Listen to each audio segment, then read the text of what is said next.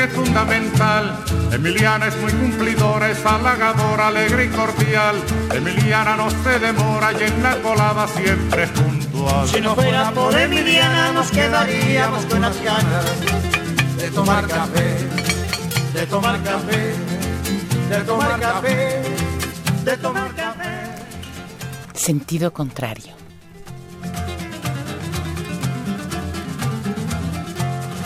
Emiliana por la mañana piensa en nosotros, piensa en usted. Se levanta muy tempranito. y Una producción del Museo Universitario del Chopo para Radio UNAM. todo lo bueno que usted le dé.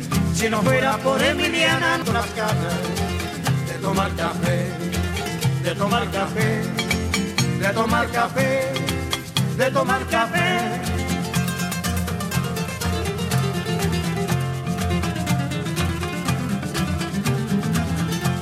Emiliana es como una hermana que nunca, nunca dice que no. Emiliana tiende su mano a cualquier hermano trabajador.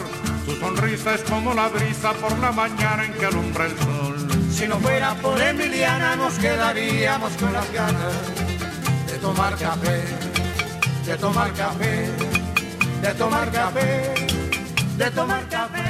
Sentido contrario.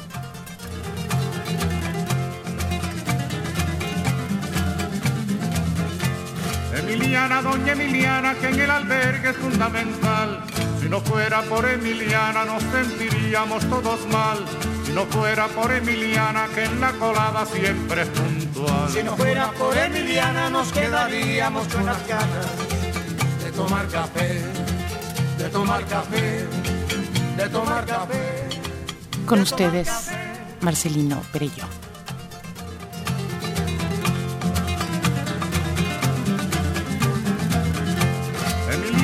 Avanzada, se lo ha ganado con su sudor. Yo la aplaudo con entusiasmo, con alegría y con calor. Emiliana como cubana es un ejemplo y es un honor.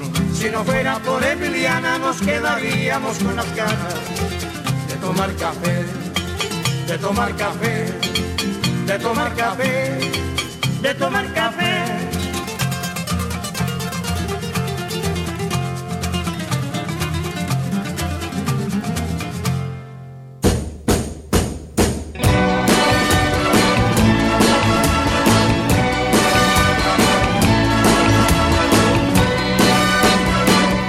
Hoy para mí es un día especial, hoy saldré por la noche. Podré vivir lo que el mundo nos da cuando el sol ya se esconde. Podré cantar una dulce canción a la luz de la luna y acariciar y besar a mi amor como no lo hice nunca. ¿Qué pasará? ¿Qué misterio habrá? Puede ser mi gran noche. Y al despertar ya mi vida sabrá algo que no conoce.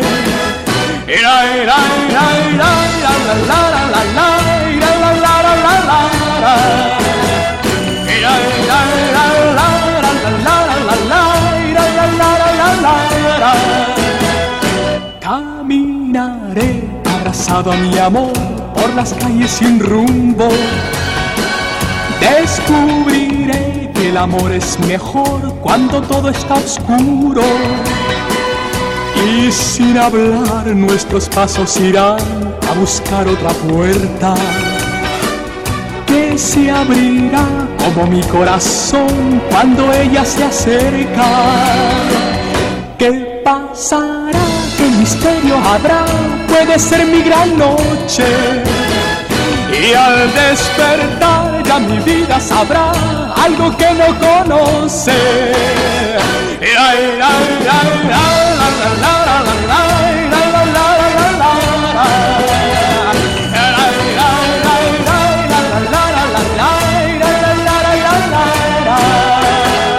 Será, será esta noche ideal que ya nunca se olvida. Podré reír y soñar y bailar disfrutando la vida.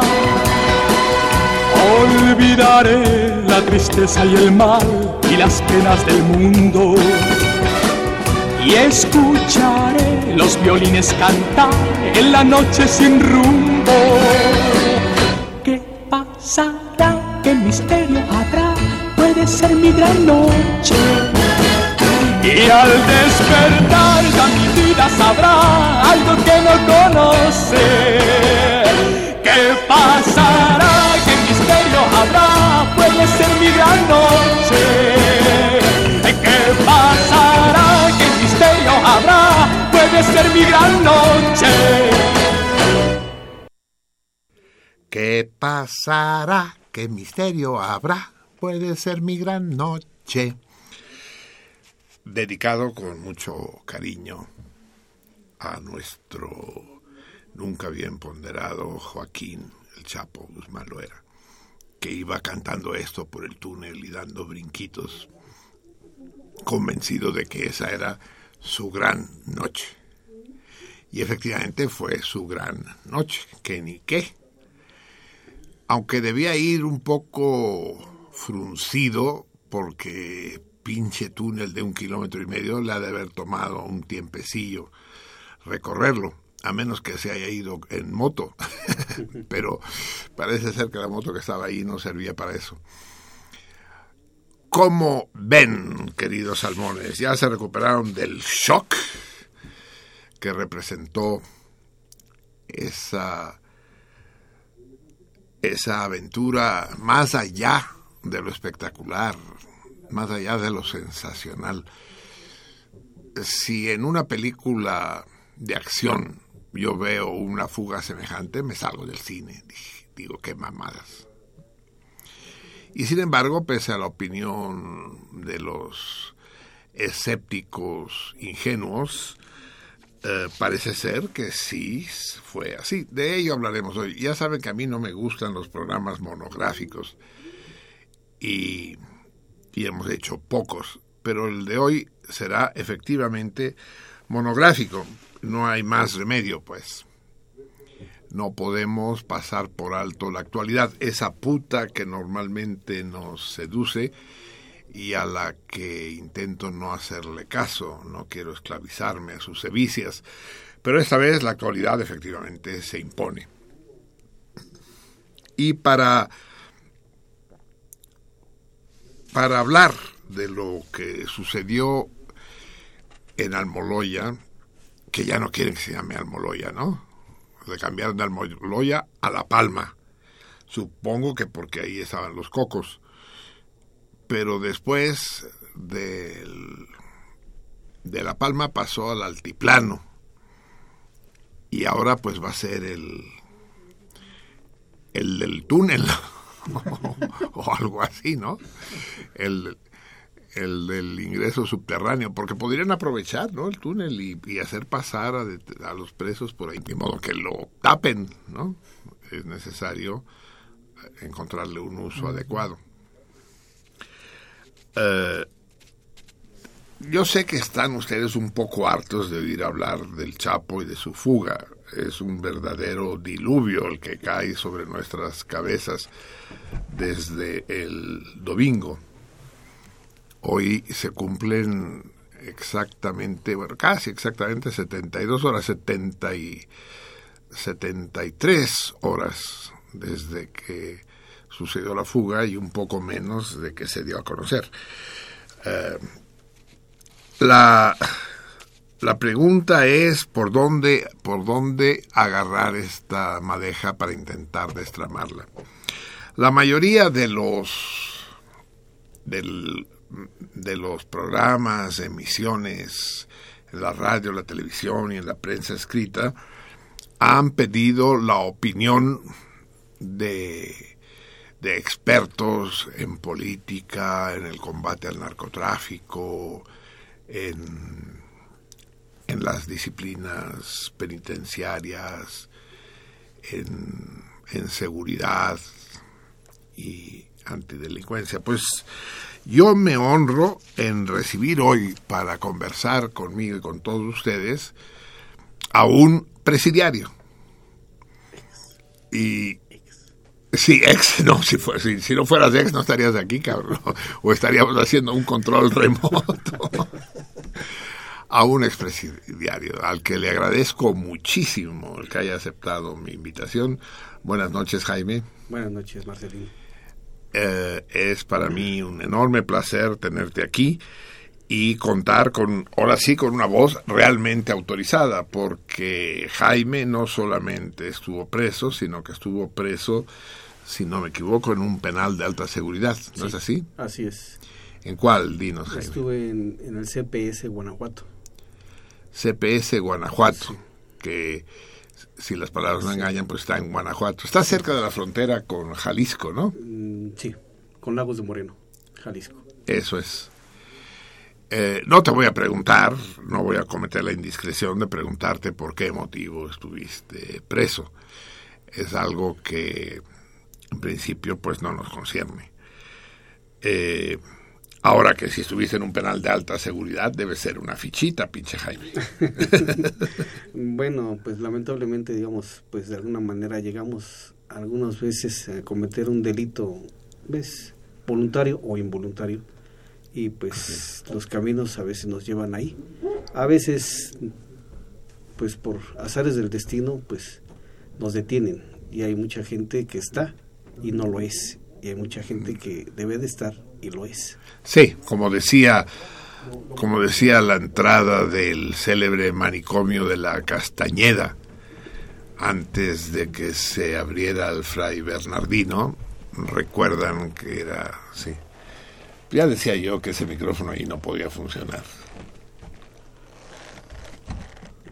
A ver, ponlo en medio de Jaime de mí.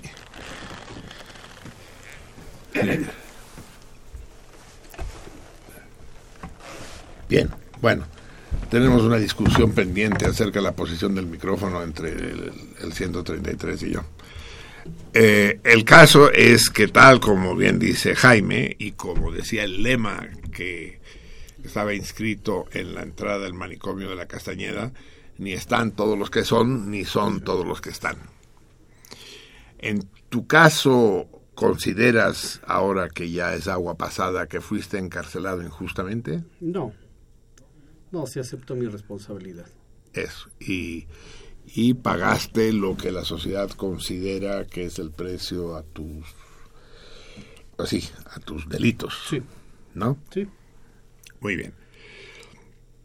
Estás al corriente de todo, has seguido con particular interés, me imagino que es, es casi un interés gremial el tuyo, ¿no?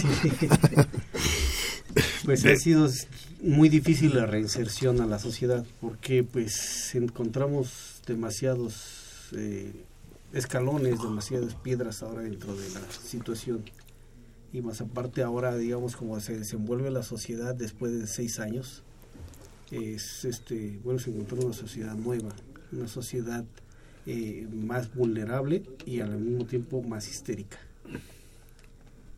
eh, ¿Qué quiere decir con histérica? Eh, de, que ya la delincuencia se ha apoderado tanto de la sociedad que cualquier situación, cualquier persona que pueda pasar a un lado de tu vehículo, ya le tienes temor. Es, es un asaltante potencial, ¿no? Exacto. Así es. Sí, entonces, eh, entonces la delincuencia se ha apoderado demasiado de la sociedad. Y eso ha provocado, ya entiendo tu expresión, un, clima así de, histeria, de histeria colectiva, ¿no? Sí. Llega uno, uno, uno a pedir un, trabajo y, y ¿y qué sabes hacer? ¿Qué haces? ¿Dónde has estado? No, pues yo digamos de una manera bueno, honesta, pues yo pues ya pagué mi deuda con la sociedad, no debo nada y pues podría decirse volví a reincorporarme y me es muy difícil porque ahorita pues empiezan con las situaciones de que por la edad y por mi situación jurídica anterior no se me claro porque no, tienes la famosa carta de no antecedentes penales no a ver estamos teniendo problemas con el audio. Seguimos teniendo problemas con el audio. Nos tenemos que reacomodar. Ustedes digan cómo nos sentamos cómo hablamos si en lugar de hablar chiflamos más alto. Ah, que, se acerque. Eh, ¿Yo me escucho bien? Eso es lo malo. El que se tendría que escuchar mal soy yo y el que debería escucharse bien es él. Eh, bien, eh, en cuanto a la, a la inesperada y, y espectacular fuga del Chapo, vamos a ver qué es creíble y qué no. ¿no? Ya saben ustedes que tenemos que ir de la mano de las hermanas Casia, Suspi y Perspi, para si es que queremos tener una idea más o menos aproximada de qué es lo que en realidad sucedió. A lo mejor nos vale madres, ¿eh? porque tampoco nos preocupa, o a lo mejor no nos preocupa sobremanera, ¿no? El, lo que sucedió. Un narco más en la calle, un narco menos en la cárcel, en fin. Lo que pasa es que no es un narco cualquiera. El Chapo es todo un personaje, es un personaje legendario. Demasiado.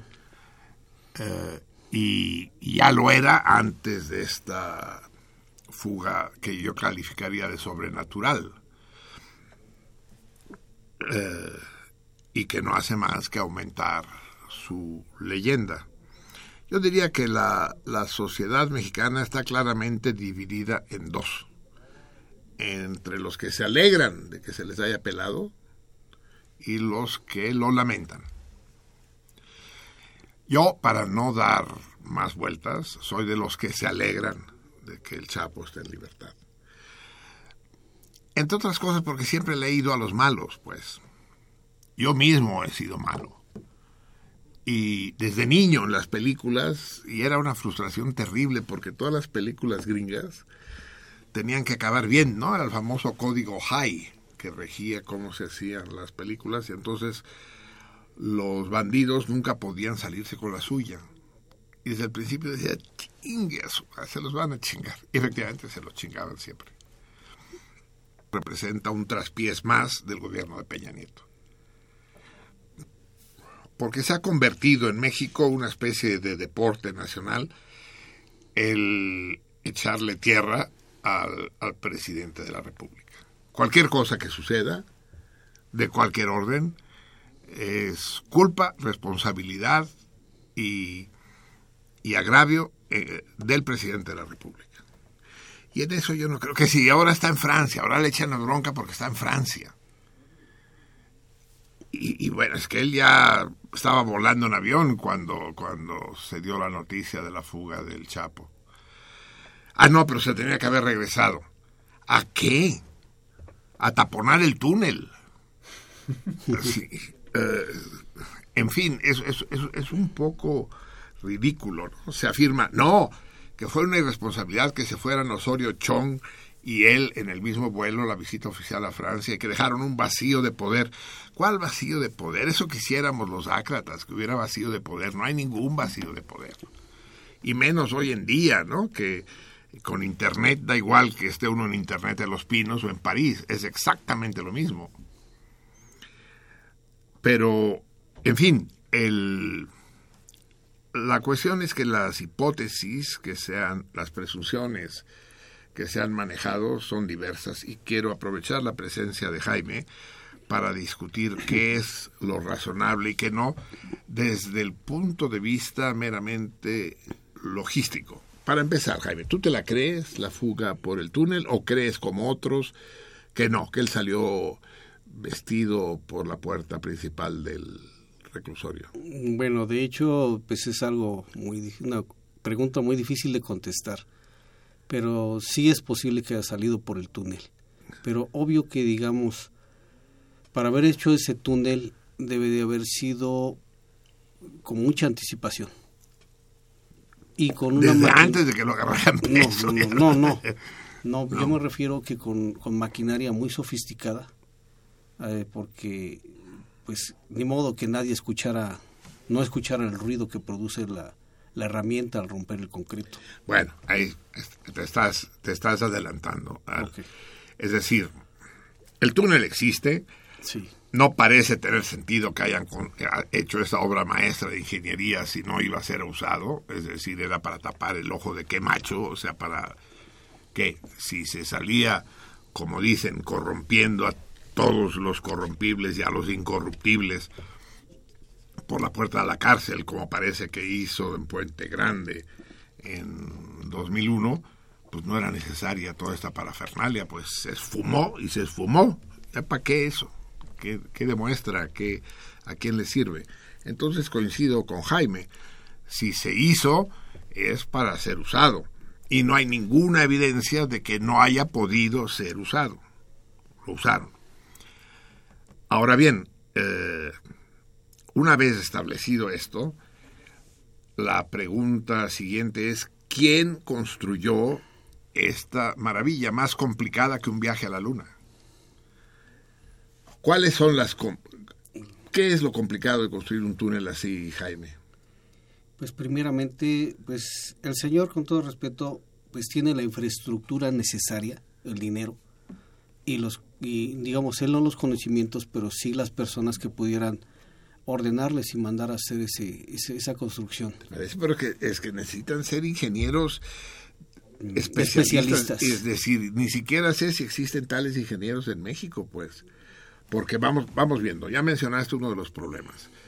¿Qué grosor debe tener eh, la placa de concreto, la losa del suelo de la cárcel, el piso? La losa del piso es aproximadamente de 30 centímetros. ¿Te tocó a ti medirlo? Eh, no, no, no, no, no, no, de ninguna manera, pero pues como yo estuve en el centro penitenciario, cuando entras y sales del módulo, este, obvio que digamos tienes que salir por alguna puerta y hay un jardín. O por un túnel. sí, no, bueno. Este, entonces hay un jardín en, por, lo regular en cualquier lado, en cualquier edificio, y volteas y ves el piso y ves la, la, altura del jardín. Ahí es donde te das cuenta que la losa del piso es completamente, y más aparte, digamos, yo de niño, pues trabajé en la construcción. Entonces sé que, por Ah, además tienes ese ese otro atributo. Escasos conocimientos de construcción. Entonces se puede uno dar cuenta y de hecho de que ese tipo de construcciones vienen siendo, digamos, eh, están construidos sobre una plancha de concreto. O sea, no es nada más este, vamos a vaciar unos botecitos aquí, no. Estamos hablando de que se vacía, digamos, dos o tres ollas de concreto. Es una losa, una losa. Una losa, pero más aparte le ponen unos químicos para endurecerlo más. O sea, no es una losa común y corriente como la de una casa. Es una losa más dura, un cemento más duro, más resistente. Así es. Eh, y tú calculas, pues, que tiene más de un palmo de espesor, ¿no? Sí, sí definitivamente, más.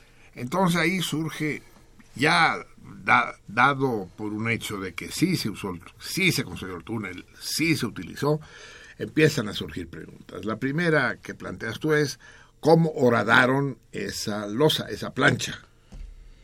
Pues pudiera ver que, como le decía yo, a pesar de que la maquinaria con la que se pudiera hacer un agujero en ese concreto, a fuerzas debe de hacer ruido o producir de menos, digamos, eh, eh, ruido, digamos, ensordecedor, por ejemplo, ya sea una sierra para cortar concreto o, un martillo, un martillo, pero pues eso se escucharía a kilómetros y sobre todo de que a ese horario en el que supuestamente hizo el hoyo es este de por sí en, en esos centros no se permite el escándalo.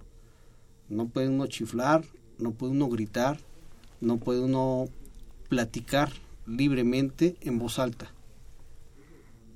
Está prohibido. O sea, y si es quiere uno platicar con la con el compañero de la celda de un lado, también está prohibido. Entonces, este, eh, los o sea, reina en general el silencio. Reina, reina el silencio, porque inmediatamente si alguien grita o en ocasiones llegó a haber alguna riña, algunos golpes. Eh, digamos, yo vivía en la celda de las últimas y digamos en las primeras estancias había una riña a golpes se oía hasta acá. Se oía hasta la última celda. Eso. Entonces, un, primer enigma es cómo consiguió horadarse esa, esa losa de concreto eh, sin que llamara la atención de los custodios y de tal como lo tal como lo describes tú incluso de los de los mismos funcionarios del penal o sea ya no se trata del custodio que está cerca de la celda sino cómo cómo logró eh, hacerse que el ruido pasara inadvertido. Esa es la primera gran pregunta, ¿no? Ahorita lo discutiremos. Vamos a escuchar tantita música, hagamos una pausa. Ya le dedicamos, hoy puede ser mi gran noche al gran Chapo. La música no se la podremos seguir dedicando al Chapo. Eh, pero lo que no podemos obviar es que, es que tenemos muchas cosas hoy. Son muchas las, las que nos abordan. En particular hoy es 14 de julio, 25 Mesidor. Es el aniversario, ya que de cárceles hablamos, es el aniversario de otra gran fuga, de una fuga masiva que marcó la historia no solo de Francia, sino de la humanidad, que es eh, la evasión de los de los prisioneros de la siniestra prisión de la Bastilla en el centro de París. Conocido ese acontecimiento como la toma de la Bastilla.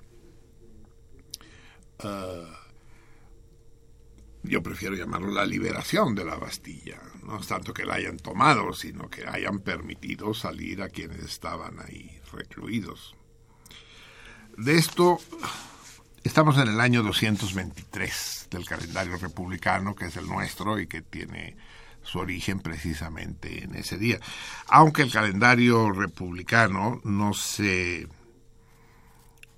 no se empezó a, a utilizar exactamente en el 1789, sino dos años y medio más tarde. Eh, es decir, que estoy calculando. Uh, dos llevamos una, dos. Sí, han pasado exactamente 226 años desde aquel día, desde aquella noche célebre. 226 años. Y sin embargo, nosotros estamos en el día salvia, esta planta medicinal que está tan de moda actualmente. Eh, del año 223.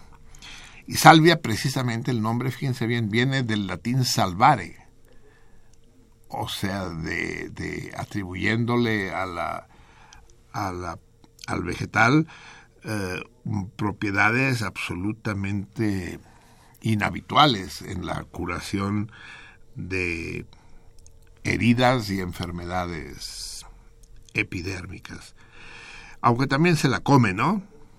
Eh, la ensalada de alubias blancas con salvia es uno de los platillos franceses más célebres.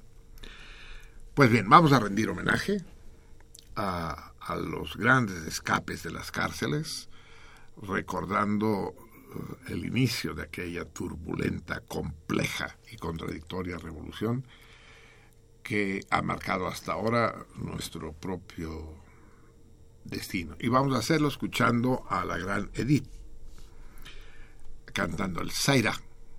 Zaira literalmente quiere decir eso funcionará, eso irá. Pero de hecho lo que quiere decir lo lograremos, la haremos. Es un poco el equivalente a la gran canción gringa de Pizziga de We Shall Overcome. La vamos a hacer. No se las voy a traducir porque perderíamos tiempo en nuestra conversación con Jaime, pero ya se las he traducido alguna vez, años atrás. Y el refrán popular dice, los aristócratas a las farolas, a los aristócratas los ahorcaremos a todos. Sea, sea, viva la Revolución Francesa, viva la libertad, la igualdad y la fraternidad.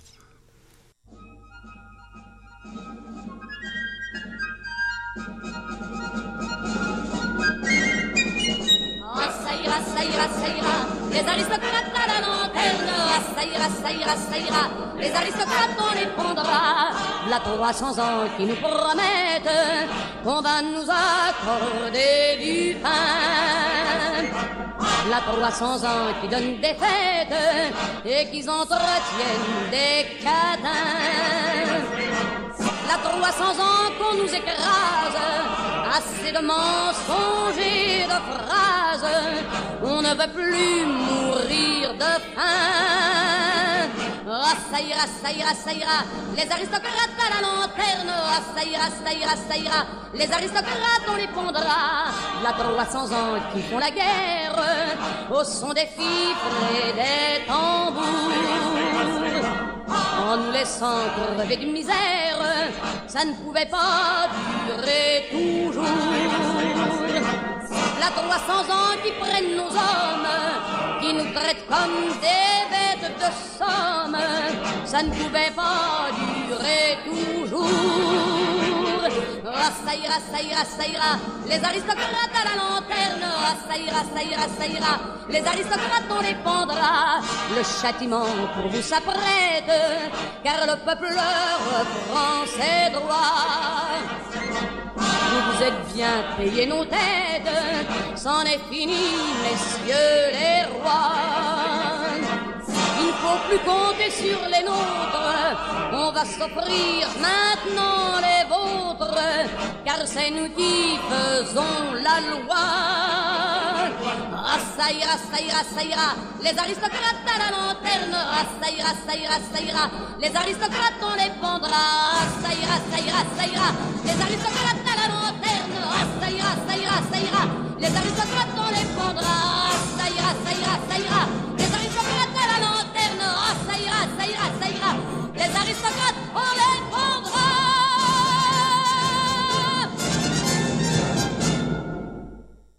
14 años en Radio UNAM. Ya, ya te criticaron 133 con tus spots, dicen que parecemos el INE. con nuestra con nuestra publicidad eh, provocadora.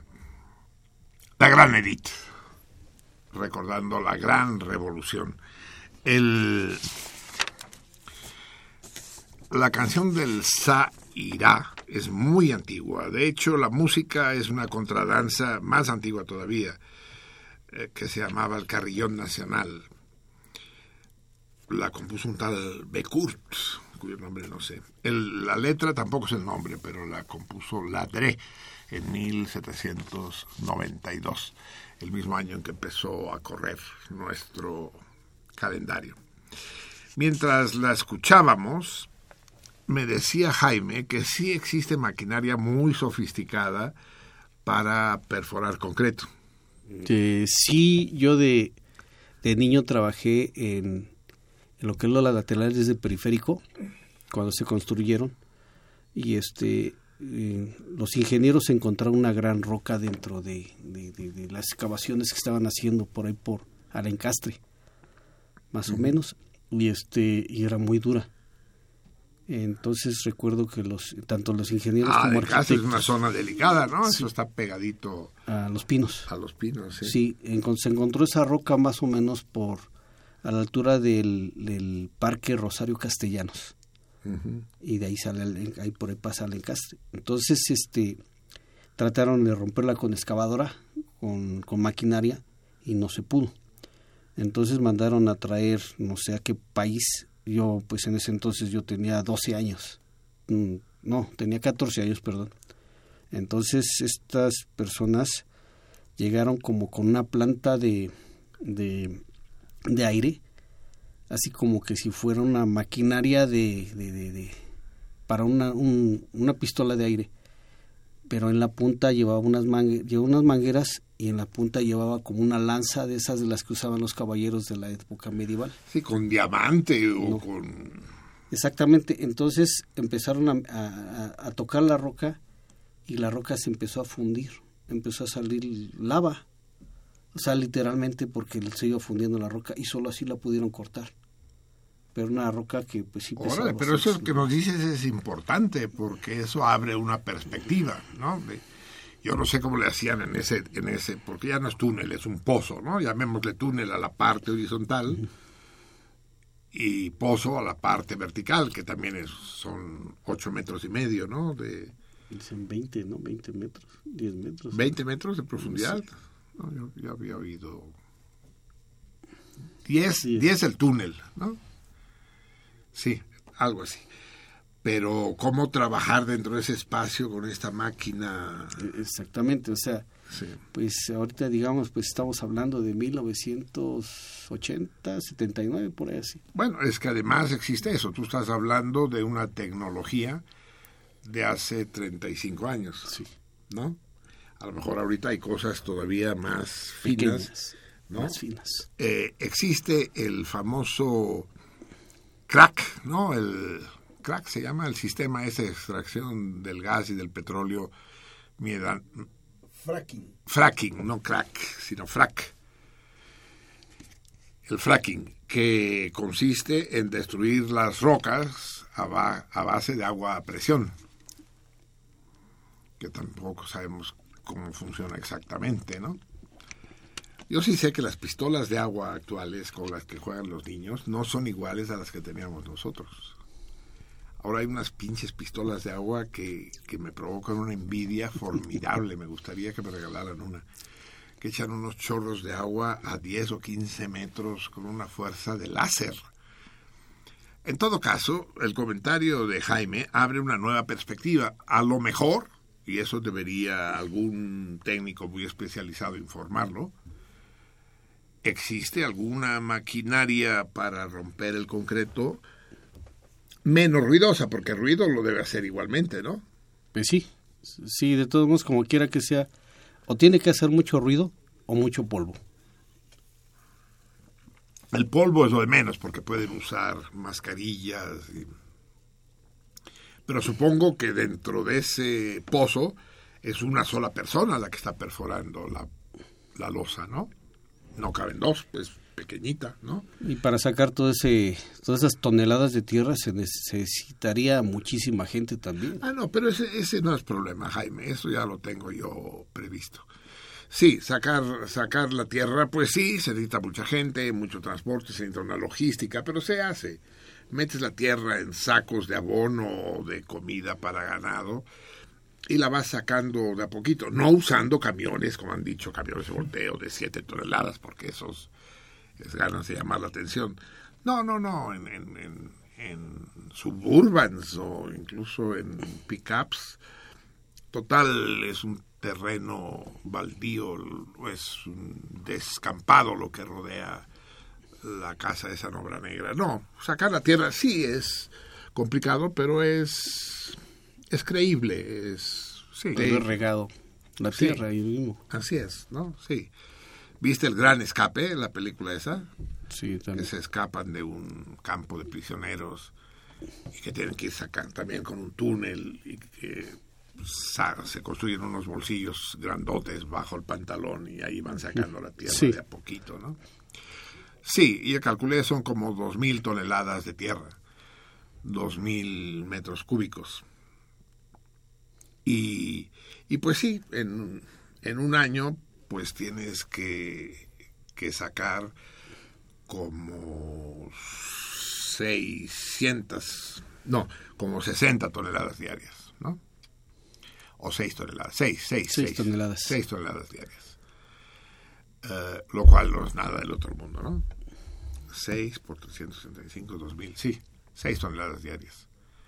No, no parece exagerado. No, ese no es el problema. El problema es otro, Jaime, que no sé si comenté contigo. Ya, ya aclaramos el problema de la perforación final. Eh, además de que existe el problema que no habíamos comentado, nueve, porque nos acompaña el nueve, que también, también tiene su historia. Eh, eh, saber el momento exacto en que todo eso se produciría, cómo se entera el Chapo del momento exacto. Sincronizado de antemano, ¿no? Eh, dinos, eh, Jaime, Sí. vamos a hacer un pequeño paréntesis. ¿Cómo funciona la vida cotidiana en un penal de alta seguridad? ¿El Chapo estaba solo en una celda, crees? Sí. Sí, bueno, por lo que mencionan, digamos, como una persona con un perfil de alta peligrosidad, se les confina, digamos, a unos lugares de mayor seguridad. Pero aún así, este, en el reglamento manifiesta que cada seis meses debe- debemos de ser, de- se nos deben de practicar estudios de personalidad y cambiarnos de celda. En cualquier caso, cambiarse de celda. Sí. Ya aún así, digamos, si el señor estaba en un lugar de más, más seguridad, pues obvio que, digamos, pues debería de haber sido cambiado con mayor razón. Por, por lo menos seis meses antes, sí. A, a más Cada seis meses se debe de hacer el estudio para el cambio. Pero, pero independientemente del resultado del estudio, los cambian de celda. Sí. A ti te cambiaban de celda Eh, mm, no precisamente, yo lo solicité. por otras razones. Sí, razones personales. Porque ya te empezaba a gustar tu compañero de celda. No, no, no, no, al contrario, no, este, trataba yo de, de buscar una manera, unos compañeros más, este, con los que pudiera uno llevarse mejor. Convivir mejor. Sí. Sin antecedentes penales. Así, gente honesta. Sí. no, pero dime, eh, tú estabas entonces con otros en la Sí. celda. ¿Cuántos eran? Éramos tres en total por celda. Porque entonces resulta que en, en los penales esos hay, hay presos que están, reos que están eh, solos en la celda y otros que son tres. Sí, o sea, pues algunos, por por ejemplo, digamos en el, en el mi caso, pues es que nosotros estábamos apenas comenzando a poblar el centro penitenciario. Era nuevo. Sí. Era de los últimos que se acaban de construir y cuando yo ingresé tenía como seis meses, siete meses que se acaba de abrir. ¿Es, ¿Es más nuevo que el de Almoloya o más o menos Sí, es más nuevo, más, más reciente? más reciente. Dime, ¿las, ¿las regaderas están dentro de la celda o tienen que salir a bañar? Eh, Este nuevo, este nuevo sistema que se implementó en los nuevos centros, al parecer parece que desde el séptimo en adelante, yo estaba en el 12, este, lleva número consecutivo por la, su construcción. Así es. Entonces, este ¿El Almoloya qué número será? Almoloya creo que era el 1, ¿no? Sí, fue el primero, el más antiguo. Sí. Entonces, digamos, todavía este la situación personal o íntima, eh, pues sí se, sí se les daba un poco más de, de privacidad a los internos. Porque ahora, por ejemplo, digamos, eso sí todo se maneja por un horario. O sea, el, el módulo donde yo estaba consta de 28 celdas que se divide en cuatro secciones. Sí, Sí, o sea, siete celdas de cada sección. sí.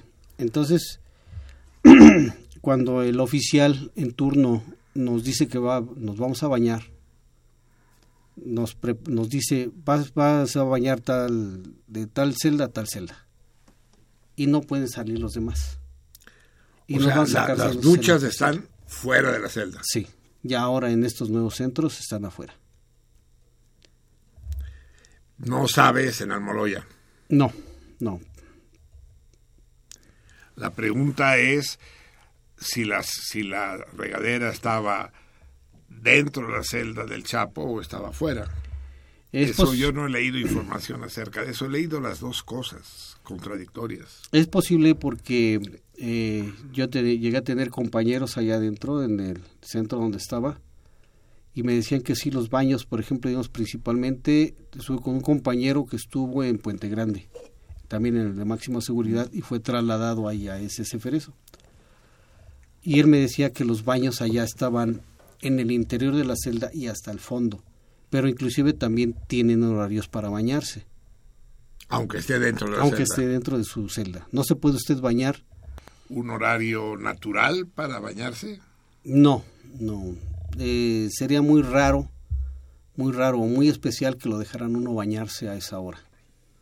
El baño es uno al día y es en la mañana. Mm, dependiendo de las actividades. Porque las actividades pudieran ser que, por ejemplo, digamos, en la mañana es lista, eh, nos dan el rastrillo para rasurarnos, nos lo recogen, desayuno, y ya posteriormente viene la otra lista, que es a las 9 de la mañana, y comienzan las nuevas actividades, que podría ser biblioteca, puede ser eh, cancha deportiva, eh, actividad física, puede ser algún estudio de trabajo social, psicología, los estudios que nos dan. Eh, superación personal, este, ventana al mundo, o sea, hay infinidad de cursos que nos dan. Entonces, hay ocasiones en que, por ejemplo, digamos, sale una sección y las demás secciones se quedan se quedan en espera. No salimos todos juntos. Inclusive se, se manifiesta un orden. Empiezan a abrir las celdas por medio de unos botones y se suena una chicharra y abrimos la celda. O, hay unas que no, no tienen chicharra, bueno, abrimos la celda y ya dice el oficial, empiecen a salir y ya vamos saliendo y nos ordenadamente nos tenemos que formar. Nadie sale corriendo, nadie sale gritando. Nadie se queda en la celda, pues. Nadie se puede quedar en la celda a menos de que esté castigado. Eso es. Bien, a ver, vamos destramando esta madeja. Entonces, eh, cuando la regadera está dentro de la celda, Sí. entonces tiene una reja que el custodio tiene que abrir para permitir bañar, No, no, no. el- la, la regadera está dentro de la celda. pero no hay una reja. No, no hay división. O sea, simplemente tú tienes un horario para bañarte y si lo, si lo violas te castigan. Sí, Pero eso no hubiera podido impedir que el Chapo entrara a la, a la zona de regadera. No, inclusive allá adentro tiene su WC. Eso es. Sí, también tenía, tiene más privacidad ese tipo. de- WC quiere decir Winston Churchill. No, este. el- la taza de baño. El water. excusado, no sé, el sí. excusado, no sé. Eso, sí. Y, y ahí tampoco hay cámaras, ¿no? No, no, tienen privacidad. Aquí en el Ceferezo donde nosotros estábamos, bueno, yo estaba, era uno de los problemas porque las regaderas estaban en el exterior y cuando el oficial decía que nos fuéramos a bañar, salíamos ordenadamente únicamente envueltos en la toalla, con chanclas y tu jabón en la mano, nada más. Y si tenías champú, pues lleva tu champú, Eso. pero nada más. Llegas, avientas tu toalla y tienes, te, nos daban tres minutos para bañarnos. Y salen. y ¿Agua caliente? Eh, sí, Órale, cabrón. A presión. Me- eh, poco a poco me, me, me voy... Me van entrando ganas De ir a conocer. de ir a conocer. No, bueno, lo que Me sí no le recomiendo la entrada, ¿eh? Lo que pasa es que no hay condenas por tres días, ¿no? ¿Verdad? Bien, vamos a escuchar tantita música, Jaime. Sí. Es que contigo tendríamos que tendría que condenar yo a varios meses de venir semanalmente para que tuviéramos tiempo de acabar de aclararlo todo. Vamos a escuchar música, vamos a escuchar al gran catalán Luis Llach. Eh, ¿El disco lo tengo yo o lo tienes tú?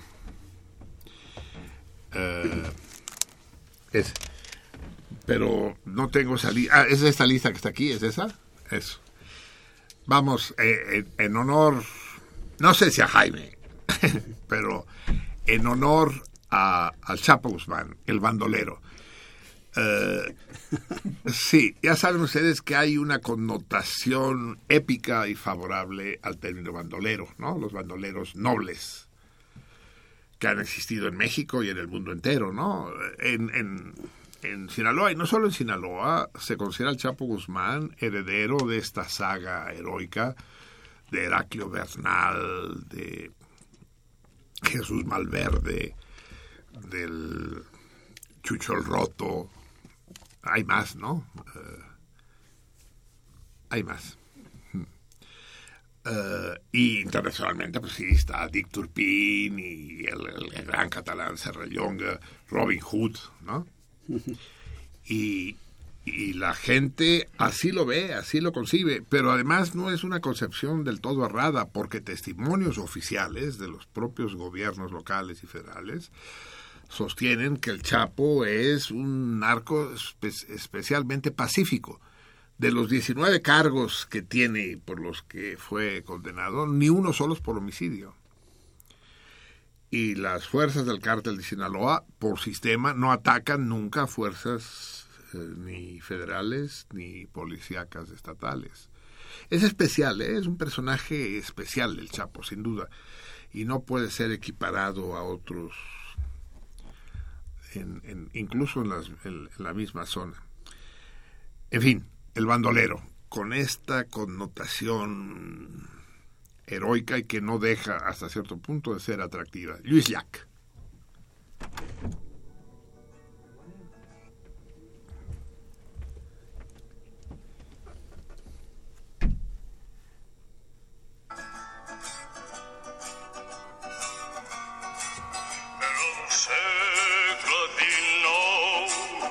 El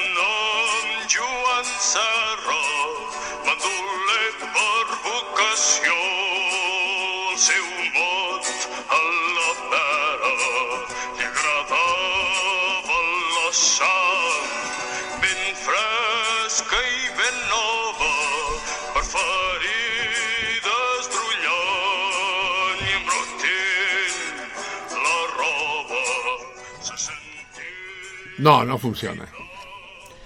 De nuevo fuimos saboteados, seguro por las fuerzas del orden, porque estamos diciendo demasiadas cosas elogiosas. Pero es un disco acabado de grabar, no entiendo qué puede haber pasado, 133. 133, ha- hazme caso, pélame, si no me pelas tú, ¿quién? Los radioescuchas. Pero ¿por qué siempre pasa las mismas condiciones eso? Nunca pasan otras. Sí, porque no es un disco antiguo, es un disco salidito del horno. Bueno, vamos a escuchar, pues ya se chingó el bandolero. Sí, porque queríamos escucharlo directamente desde, desde el iPhone, pero pues no se pudo. A lo mejor, si el 3 viene y lo busca en la lap, lo podremos escuchar mejor desde la lap, porque efectivamente el sonido, el sonido del iPhone es muy flojo. Entonces vamos a, vamos a escuchar, a ver si podemos eh, finalmente eh, escuchar otra canción mientras mientras intentamos recuperar el bandolero de Jack. Hablando de bandoleros, hab- hab- hablando de de de hombres nobles fuera de la ley, eh, vamos a hablar de eh, guerrilleros. Siempre ha habido una frontera permeable entre, entre las bandas propiamente delincuenciales de cuatreros y las de los guerrilleros. Normalmente las bandas de cuatreros acostumbran a, a tratar bien a la población de su territorio porque eso les permite una movilización más fácil y demás. Y por otro lado, los guerrilleros a menudo están necesitados de hacerse de recursos y recurren a las prácticas propias del bandolerismo. Sin duda alguna, el grupo guerrillero más interesante de América, sin duda alguna, en toda la historia de América, al menos del siglo XV, son los tupamaros uruguayos. La leyenda de los tupamaros es formidable. Y además, ya que estamos en el tema, ellos protagonizaron una fuga también muy espectacular que tal vez el 9 que la conoce a detalle nos quiera explicar. La, la fuga de... A ver, acerca, acércate, Marcel. Pero ese micrófono no sirve, ¿verdad? Entonces, ¿a cuál? A este. ¿Este sí sirve, el negro? Bueno, Ana, sí, mejor. Sí, todo funciona bien. todo, tú va bien, Madame la Marquise. Entonces, a ver, explícanos. Es la, la fuga de Punta Carretas, del penal de Punta Carretas, donde se escapan más de 100 guerrilleros tupamaros en el año 1972, entre ellos Raúl Sendic. Raúl Sendic. El jefe. Sí, así es, y tu paisano, Antoni más, más. El ¿no? catalán, El, el, catalán. el- el tupamaro catalán. Sí, que fue el encargado de, de ejecutar, Ejecutar. a, a Dan Mitrione, ¿no? Es, Al rehén gringo, sí. Así Al es. torturador gringo. Sí, un torturador, agente de la CIA. eh, se escapan más de 100 guerrilleros precisamente a través de un túnel, ¿no? De un túnel también. Eh, ¿También construido desde fuera? no, ellos lo construyeron desde adentro. Porque en Siena, bueno, el pobre Chapo pues estaba solo. Pues sí. Y también tuvieron problemas para la cuestión de la tierra, fue uno de los principales problemas y finalmente lo, este, eh, ya la- en los últimos momentos ya no, ya no lo, lo, este, lograron sacar la tierra, se quedó ahí mucha en la celda donde finalmente se, se hizo. Aunque hay eh, ciertas suspicacias en torno a, a que las autoridades hayan dado o no cuenta de los preparativos de fuga, porque dentro de los evadidos iba Héctor Amodio Pérez.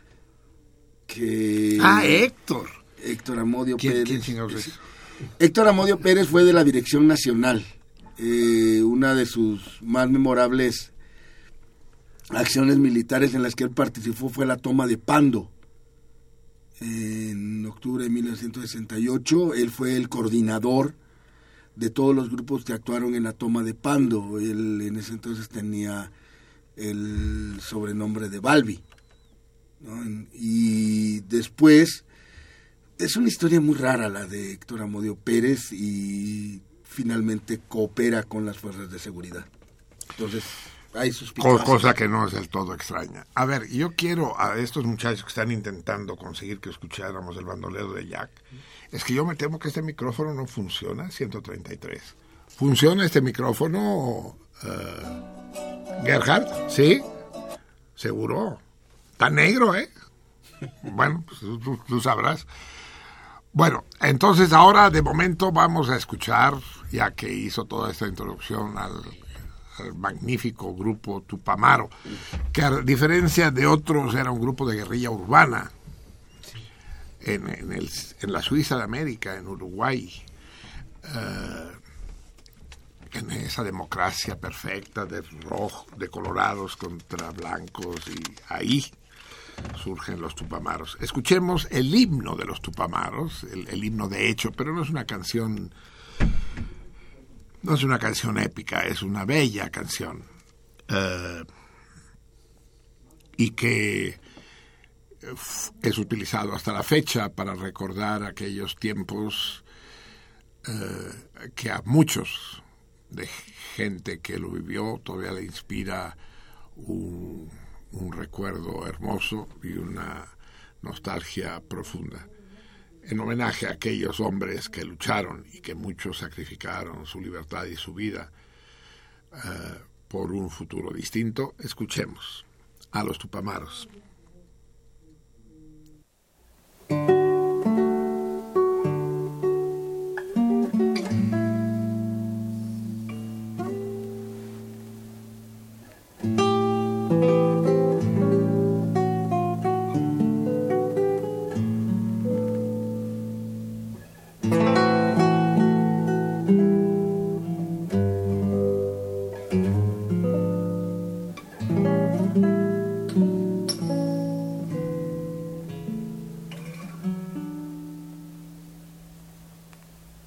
Catorce años. Larga vida al cardumen.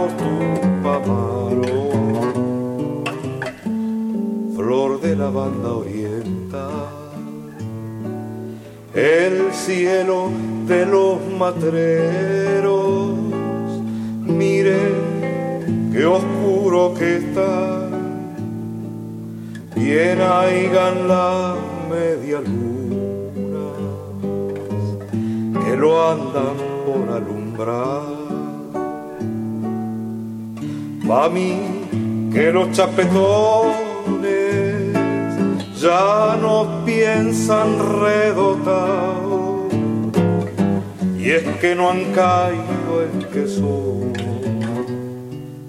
pocos pero bien montados. Y es que no han caído en que son pocos pero bien montados con Venancio Benavides y Perico el bailarín. Saldremos a Chuza y Bola, a Gata suena el clarín.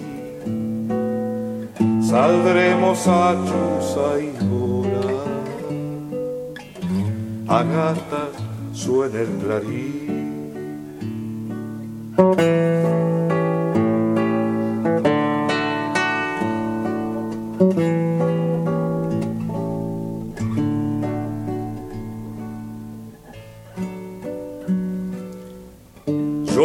vi un águila volando sobre un chilcal. Y era el alma cimarrona campeando la libertad. Y era el alma cimarrona campear la libertad. Ay cielo, mi cielito lindo, danza de viento y junca, prenda de los de la banda oriental, prenda de los tupamaros, flor de la banda oriental.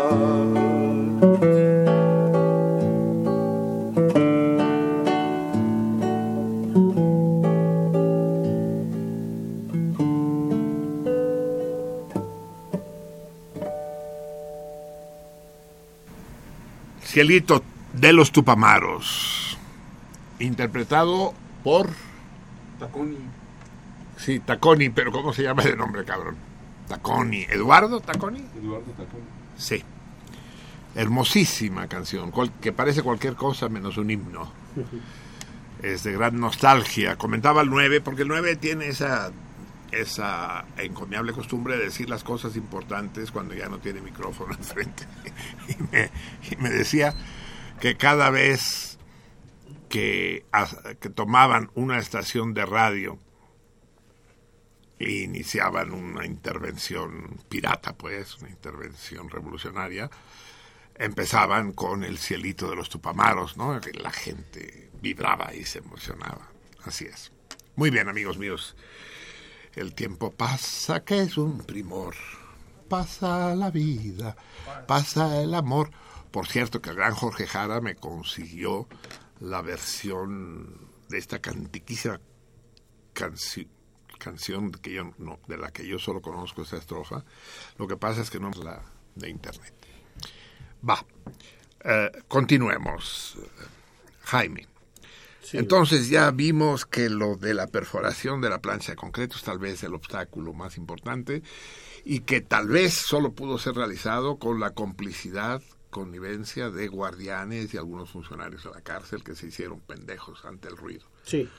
Esto debería ser fácil de dilucidar, pues que, o que los otros presos también deben haberlo escuchado, si es que hubo ruido.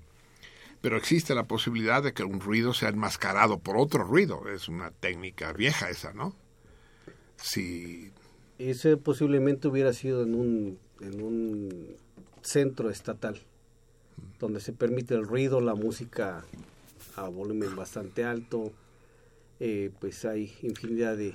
ahí, ahí es mucho más difícil. Pero va- vamos con otros dos problemas muy importantes. Uno de ellos es, eh, en los penales de alta seguridad, ¿los reos llevan una pulsera electrónica?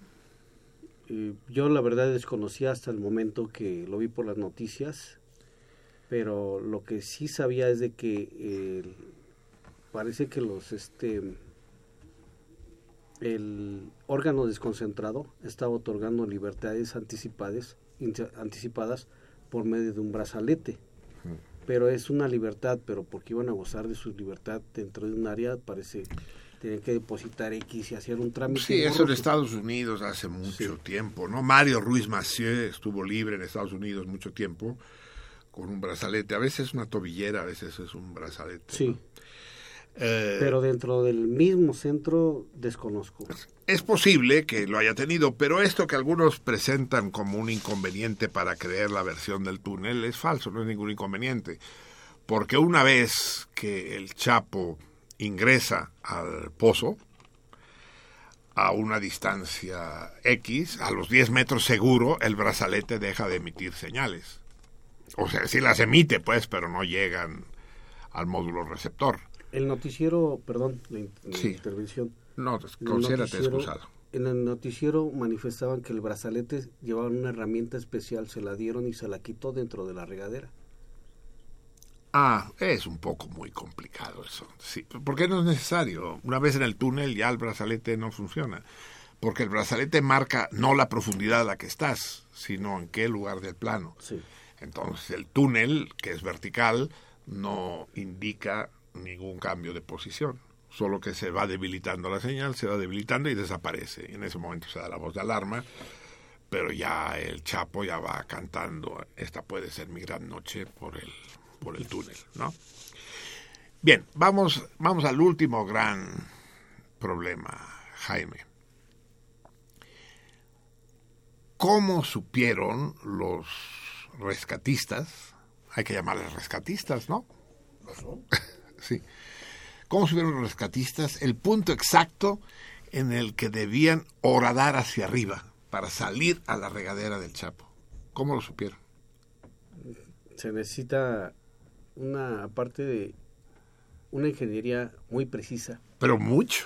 y sobre todo, digamos, pues necesitarían planos, A eso unos es. topógrafos, especialistas, eh, no sé, no quiero ni imaginarme, tal vez no quisiera meterme en problemas porque... Para andar imaginando Para andar imaginando, andar dando ideas.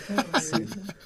Pero pues sí se necesita algo muy preciso y sobre todo los planos. Los planos, Los planos, que obviamente no están en la cárcel. La cárcel no tiene planos topógrafos, tienen planos para saber dónde está cada celda, pero, pero no son planos milimétricos, pues. Esos los tiene la compañía constructora, pues. Eh, pues sí, más aparte deben de estar otros en el órgano desconcentrado, ¿no? Por seguridad. Supongo. Entonces, para obtenerlos, porque parece indispensable obtenerlos, ahí hay otra fuente de, de lo que... de cohecho, ¿no? De, de eh, tratos mal habidos, pues, a cambio de dinero, pues, ¿no? El sistema de seguridad, perdón, pienso yo que está, está bien dentro de los estatutos, o sea, si se manejara como debe de ser, y sí sería muy difícil, imposible una fuga. Pero lamentablemente, pues el hecho de la corrupción corrompe todo. Sí, pero la corrupción existe en México y en el mundo. Sí. Lo único que cambia es el, el nivel, ¿no? En el primer mundo, pues es más caro. Pues sí, todo es más caro. Y depende también de qué estás hablando. O sea, si tú vas a ofrecer un millón de pesos a un celador para ayudarte y el celador sabe que eso le va a costar 20 años de cárcel, pues no va a aceptar el millón de pesos, pues, ¿no? Es decir, pues, hazlo rollito y guárdalo, ¿no? Pero en efecto, como dices tú, se necesita una ingeniería muy precisa, se necesita eh, el plano preciso y se necesita además un GPS, porque pues, el plano solo sirve cuando estás debajo del túnel, cuando empieza a irte para arriba, pues solo con un GPS. Pero ahí, un GPS a esa profundidad no funciona. No. Entonces es necesario conectar el GPS a un sistema satelital de transmisión exterior. Y, más aparte, digamos, eh, cualquier implemento electrónico abajo del penal, el penal está hecho a base de concreto y acero.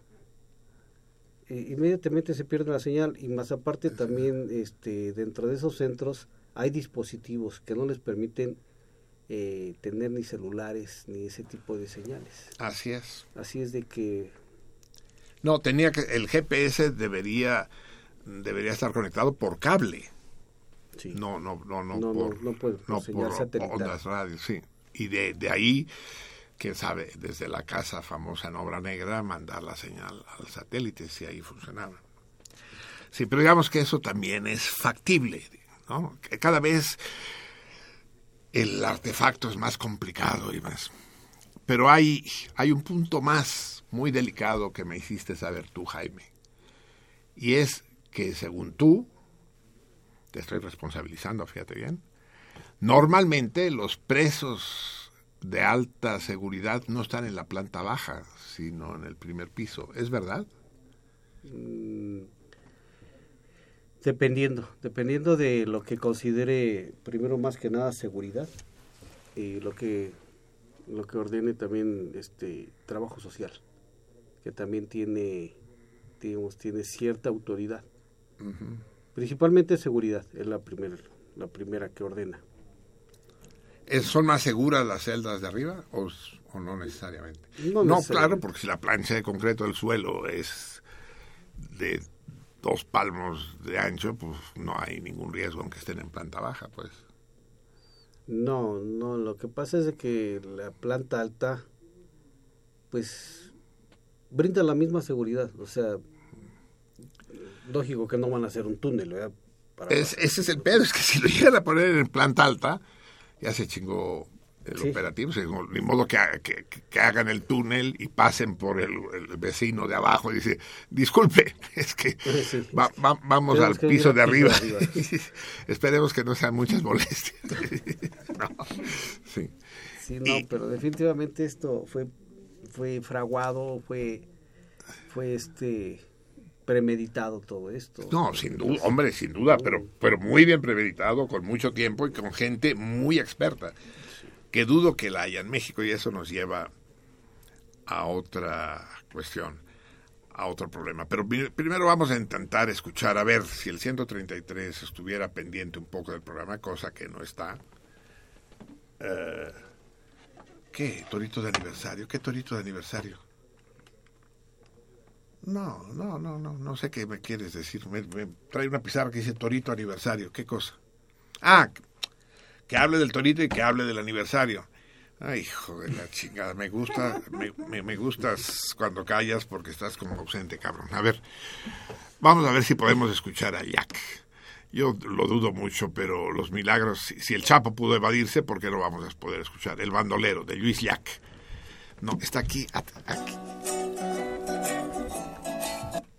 Ah, chingada madre. A ver, la bocina está aquí, donde estás poniendo la mano. ¿Tú está la bocina?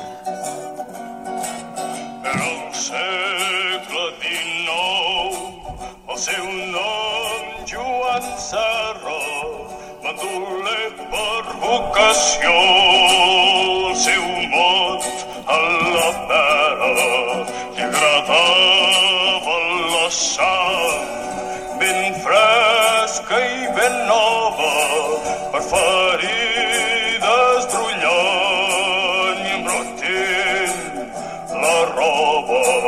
Se sentien cridar a les víctimes boges per la por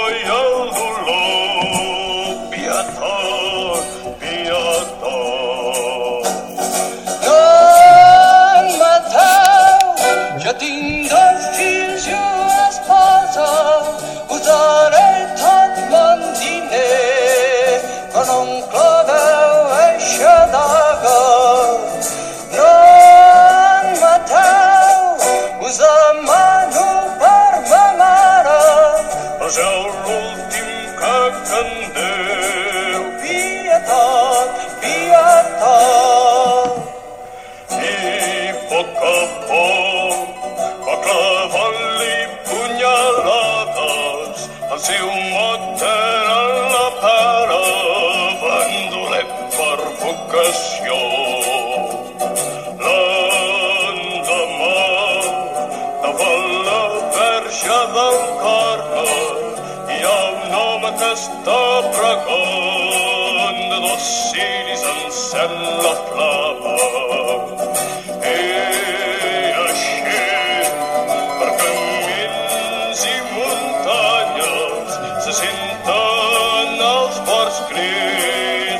crits de la gent que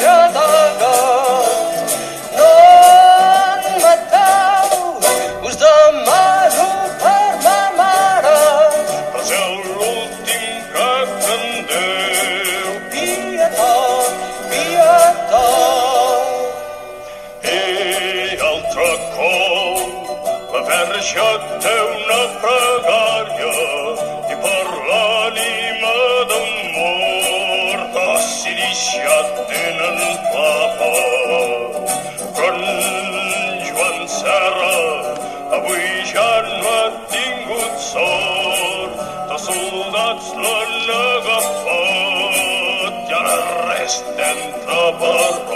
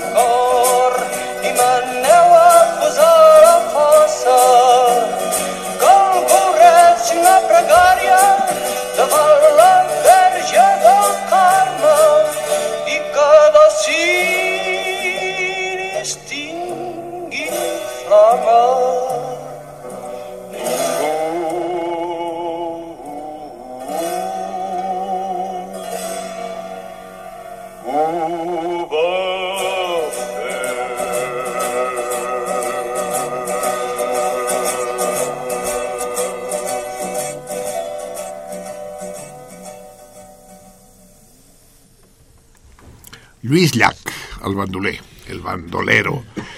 Aunque a ustedes les ha parecido que eran dos, es, es un solo cantante. Él hace las dos voces, la grave y la aguda, eh, en directo, lo cual demuestra ese registro absolutamente excepcional que lo caracteriza.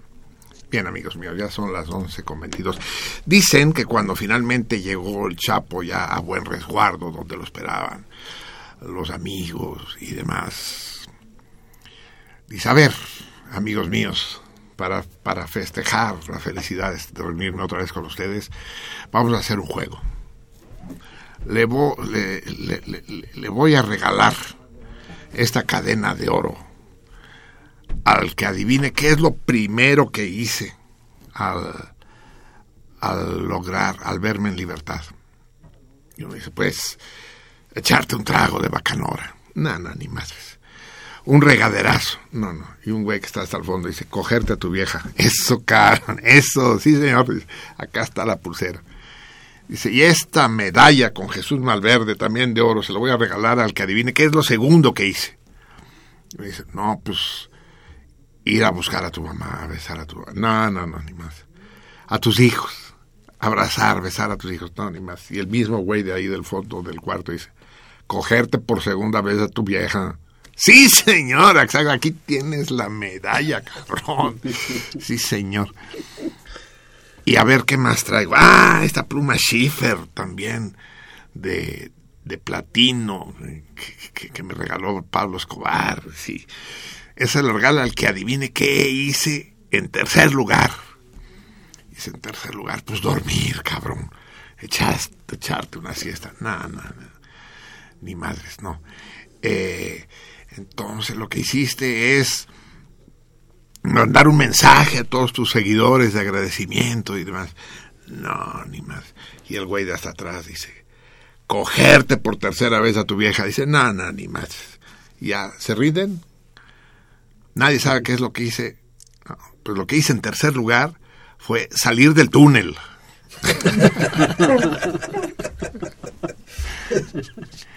Eso es, amigos míos, ya prácticamente nos tenemos que ir.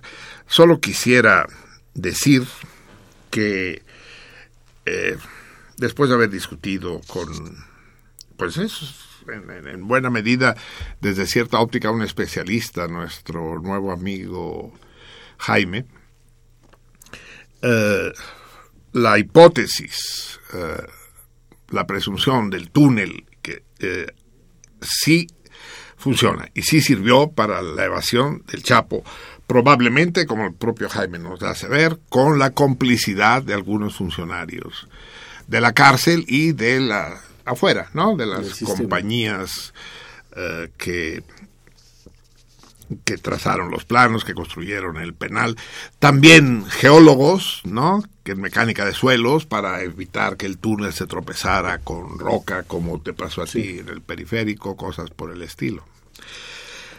Pero entonces lo importante es esto, que hay corrupción, hay corrupción y no tenemos que darle mayor importancia. Pues claro que la hay, en todos lados la hay. No es eso lo significativo. Si queremos construir una, una cárcel con 400 custodios incorruptibles, mejor renunciamos a hacer la cárcel. No, no se puede. Eh, sobre todo si el corruptor es el Chapo Guzmán. Pero lo que sí es interesante es quién fue capaz de un tal operativo. El Chapo tiene mucho dinero, como decía Jaime, sí. pero no basta el dinero. Es preciso la logística. Y esa no la compra el dinero. Es decir, especialistas, muy especialistas, que saben muy bien lo que están haciendo, y esos no existen en cualquier parte. No. Esos no los encuentras en la sección amarilla. Ingenieros eh, de todo tipo, electrónicos, de tierras, de minería, eh, estrategas finísimos. Para terminar la emisión de hoy les diré mi sospecha. Esto uh, es solo una sospecha. Lo más probable es que haya sido implementado y llevado a cabo por el Departamento de Estado de los Estados Unidos, con ingeniería militar gringa. ¿Por qué lo harían los Estados Unidos? Por dos razones. Primero, porque están emputadísimos de que el gobierno mexicano se haya negado a extraditar al Chapo y era necesario sí. demostrar que había sido un error no extraditarlo, que como ellos habían dicho aquí se escaparía. Sí, efectivamente, es lo más probable. Sí. Pero además, este, esta acción se inscribe en esta sucesión de, de provocaciones que han venido puntuando la actualidad de México desde hace eh, más de un año, de provocaciones cuyo objeto es defenestrar al presidente Peña Nieto y demostrar que este es un Estado fallido. Desde Tlatlaya, Ayotzinapa, la Casa Blanca, el Washington Post, el Squire, eh, la sección 22, la huelga del Poli. Tal como dice el gran y, pertinente salmón Oscar Bell, esto es un acto más de provocación y de cegar la hierba bajo los pies del presidente. Que a mí no me deja de alegrar, porque si siguen las provocaciones quiere decir que Peña Nieto no ha dado las nalgas, no todavía. Cuando las cosas se tranquilicen, en ese momento entristezcámonos. Bien, amigos míos, Jaime, no sabes cómo te agradezco que estés aquí. No, al contrario, yo soy agradecido y espero no haberme metido en problemas, sobre todo. No, cuéntate, vamos a llevar manzanas, no te apures. y, si es, no, y si es necesario que te hagamos un túnel, te lo hacemos, me cae. Ojalá y les haya servido, ¿no? La plática. Sin duda, sin duda, es un testimonio de primera mano. Dime, para terminar nuestra conversación de esta noche, que espero que sea la primera de muchas. Gracias. Uh, ¿Qué sentiste? muy preso. El 9 también estuvo preso, pero no estuvo tan preso como tú, ¿no? Un penal de alta seguridad.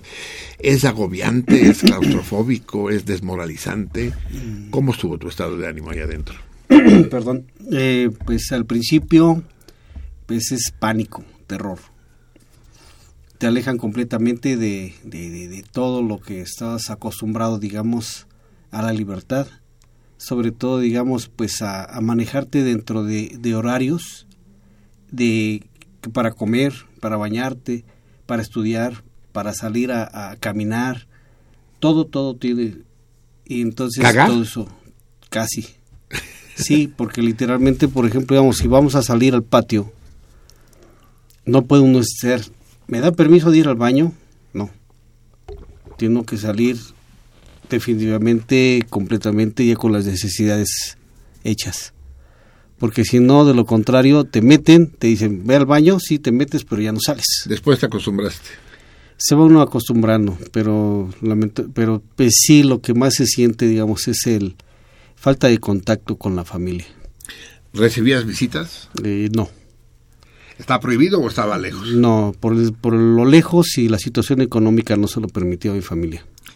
Exacto, ahí se junta todo. Reitero, las gracias a Jaime, tenemos una visión nueva, distinta, inédita del acontecimiento este que conmueve a México. Nos vamos, amigos míos.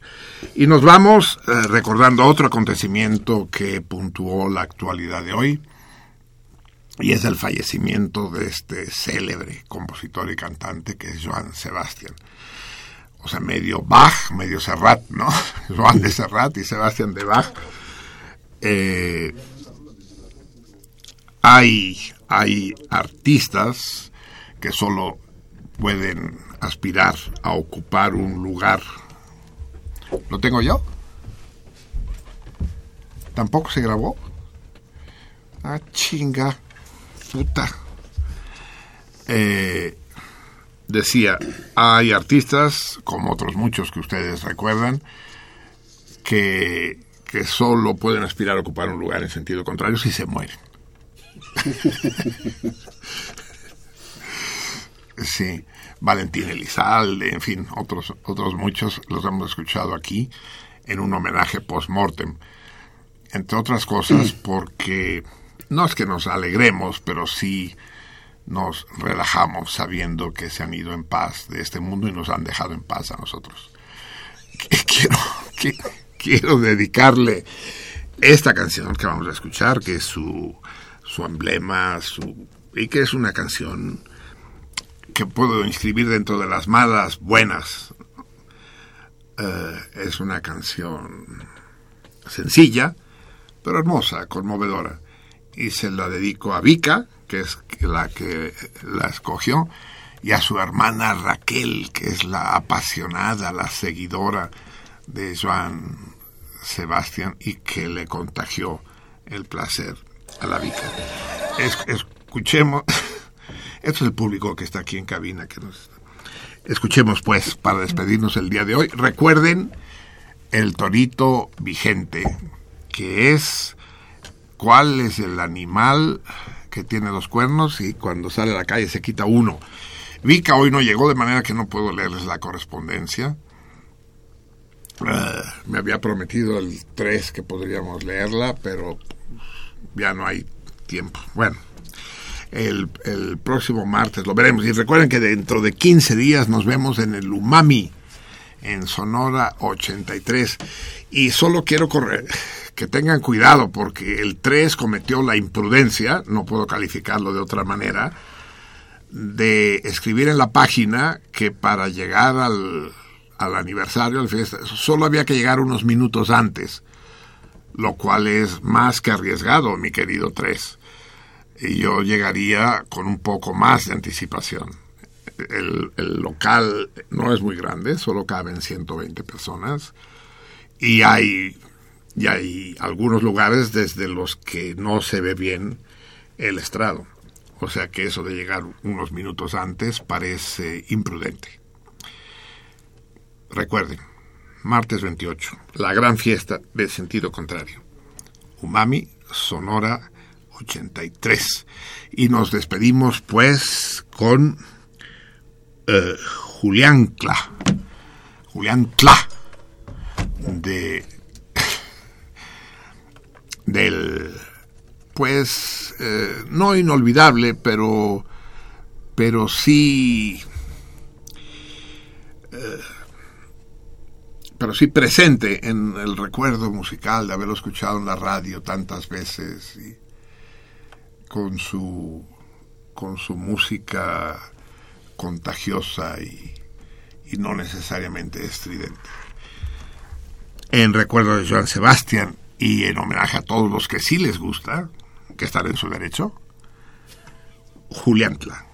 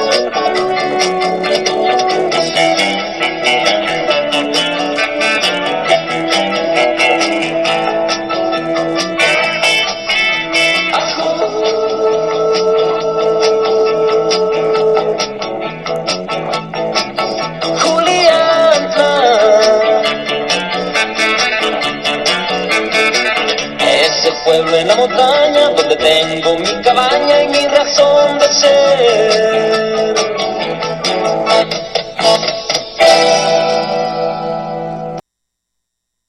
14 años de ir en sentido contrario en Radio UNAM.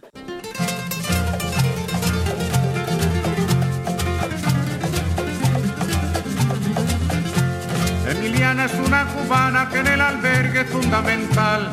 Emiliana es muy cumplidora, es halagadora, alegre y cordial. Emiliana no se demora y en la colada siempre es puntual. Si no fuera por Emiliana nos quedaríamos con las ganas de tomar café, de tomar café, de tomar café, de tomar café. Sentido contrario.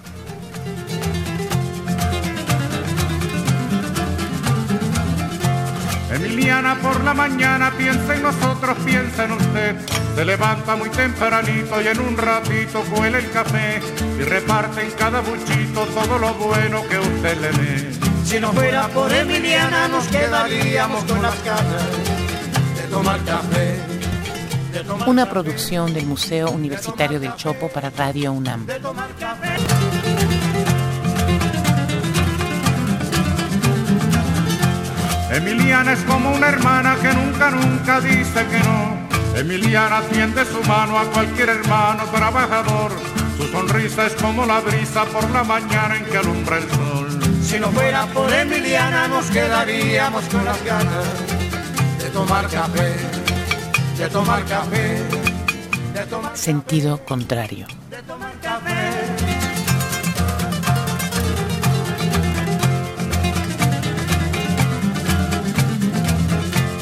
Emiliana, doña Emiliana, que en el albergue es fundamental. Si no fuera por Emiliana nos sentiríamos todos mal. Si no fuera por Emiliana, que en la colada siempre es puntual. Si no fuera por Emiliana nos Estuvo con ustedes Marcelino Perelló. de tomar café, de tomar café, de tomar café. Emiliana ya